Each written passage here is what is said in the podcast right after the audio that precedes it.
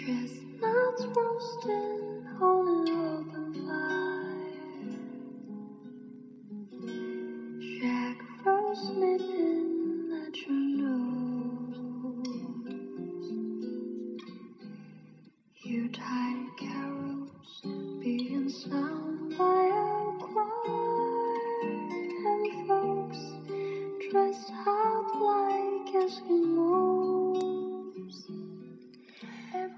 Hello everyone, this is English 101. Yesterday I left you a question What does Christmas mean to you? And now I've collected five answers. Let's hear all of them. Tiny tots their eyes all aglow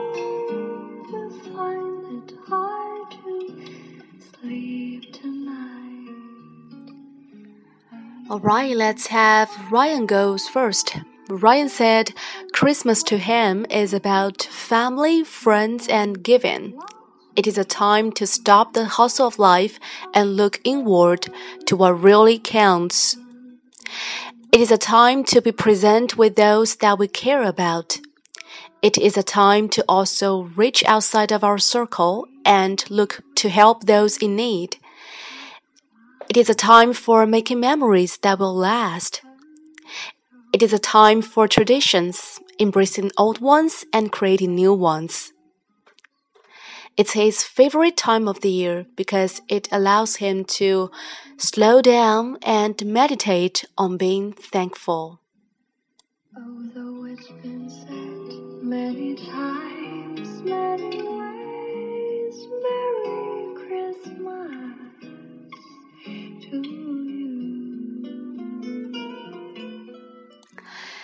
Anna said she feels that lots of people are just making excuses for themselves to have more shoppings or for businessmen to have more sales during Christmas. And for Nigel, Christmas is the season of giving, and he thinks there's no better gift than the gift of forgiveness. He suggests that we all take this special time of the year to forgive others of the wrongs that they had done unto us tell our loved ones and those who matter that we forgive them for the big things and the small ones, and that we still love them for all that they are. Also, seek forgiveness from others for whatever wrong you might have unknowingly committed. Ask for their forgiveness and for them to be open and honest with you. Remember, communication is key to a healthy relationship, a strong friendship, and a loving family. More importantly, forgive yourself. Ask for forgiveness from yourself and then receive it. This is a special and important gift from yourself to yourself. Forgive yourself of all the stupid things that you said and done for the past year. Tell yourself that you're not perfect. Well, nobody is anyway, and it's alright to make mistakes, to fall, and to be human. Let the past of 2013 be of the past. Move forward towards the new year with thanks and lots of love.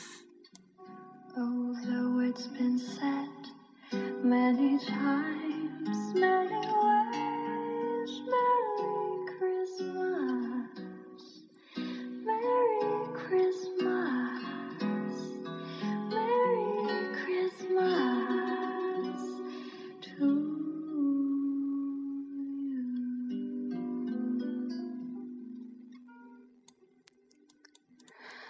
And Jason said Christmas is a time for tradition and spending time with close family and friends, enjoying good food and staying inside in warm comfort while it's cold and icky outside.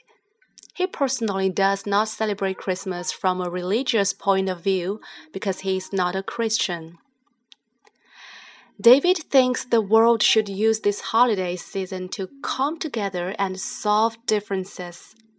He'd love to see an end to the war going on in the world, as well as a solution to the nuclear arms issue in Iran. He also wishes Israel and Palestine would solve their conflict as well.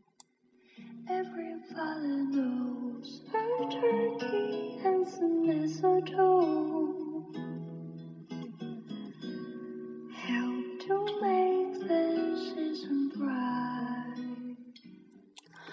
Alright, these are their thoughts of Christmas. What about yours? And by the way, for those preparing Christmas gifts, how is it going? Share your story with me. Enjoy the weekend. Bye. His way. He's loaded lots toys and goodies on his sleigh.